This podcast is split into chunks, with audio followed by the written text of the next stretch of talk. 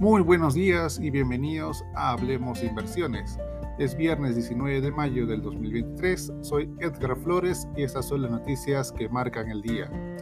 Los inversores siguen confiando en que los políticos estadounidenses tomen medidas para evitar un impago de la deuda del país, al mismo tiempo que están a la expectativa de la volatilidad generada por el vencimiento de unos 1,7 billones de dólares en contratos indexados a acciones e índices. La fiebre del chat GTP promete animarse con el lanzamiento de la herramienta de inteligencia artificial generativa para smartphones. El software es gratuito y ya está disponible en Estados Unidos para iPhones. El servicio para dispositivos Android llegará más tarde. El principal abogado externo de Elon Musk envió al consejero delegado de Microsoft Corp, Satya Nadella, una carta en la que acusa al gigante del software de haber violado varios puntos de su contrato de datos con Twitter. En respuesta, Microsoft dijo que estudiará los problemas y que está deseando continuar la asociación a largo plazo con Twitter. Dentro del plan para separar sus divisiones de cara a la salida a bolsa, Alibaba Group ha decidido ceder el control y desmembrar su negocio en la nube, que generó unos ingresos de casi 12 mil millones de dólares en el 2022. La decisión de desprenderse de AliCloud, valorada por algunos analistas en más de 30 mil millones de dólares, ha desconcertado al mercado. Las acciones de la compañía cerraron con una caída del 5,4% en Nueva York.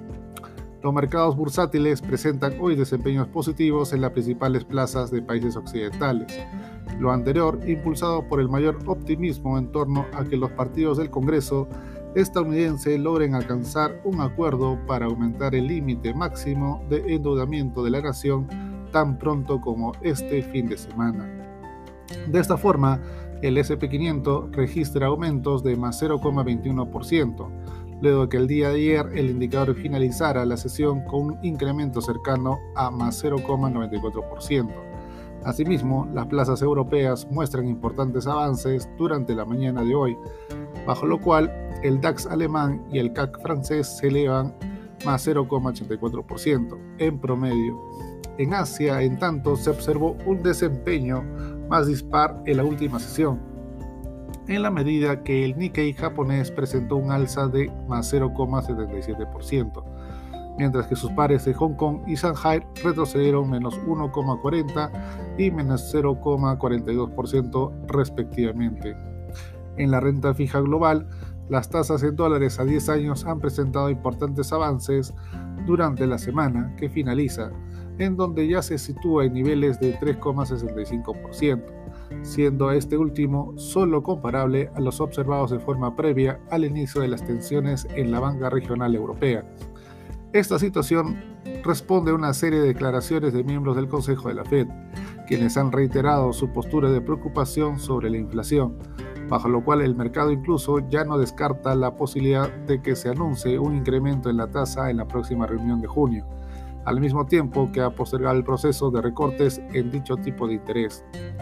En el plano local peruano, según la Sociedad Nacional de Minería, Petróleo y Energía, las exportaciones mineras se recuperaron en el mes de marzo, después de dos meses consecutivos que presentaron caídas. Esto es principalmente explicado con un incremento en las exportaciones de cobre, pero parcialmente compensado por la caída de exportaciones de oro. Por otro lado, el déficit fiscal de abril en los últimos 12 meses fue de 2,4% del PBI, por encima del déficit que vimos el mes pasado de 1,9%. En cuestión de activos locales, la bolsa presentó un rendimiento negativo de menos 0,72%, mientras que la moneda se devaluó levemente más 0,1%. Es todo por hoy, soy Edgar Flores y gracias por escucharme.